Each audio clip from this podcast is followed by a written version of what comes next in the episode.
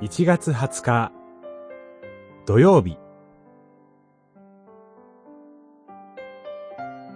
弱い者に思いやりのある人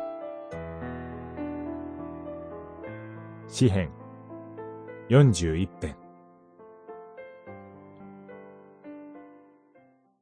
いかに幸いなことでしょう。弱い者に思いやりのある人は。41編二節私たちは、この世界では強い者がたくさんの利益を得て、弱い者が損をしているように思える時があります。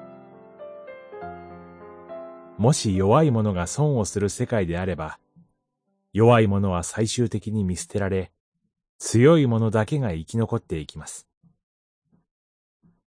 生き残りたければ、強いものになって、自分の力で生きる道を勝ち取っていかなければなりません。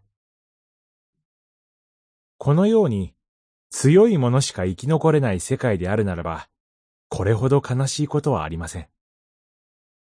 主なる神は、強いものしか生き残ることができない世界を望んでおられるのでしょうか。詩編41編では、冒頭で、弱い者に思いやりのある人が祝福されています。この世界を作り、動かしておられる主なる神は、決して強い者だけが生き残る世界を望んではおられません。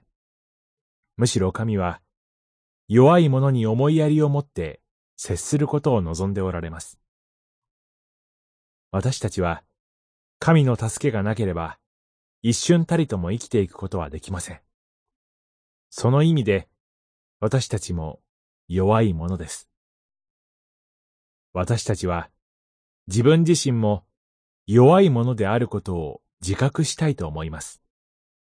その上で、弱い者に思いやりのある人として生きていきたいと願います。祈り。神よ。今日も弱い者に目を向けて、自分にも隣人にも思いやりを持って生きていくことができますように。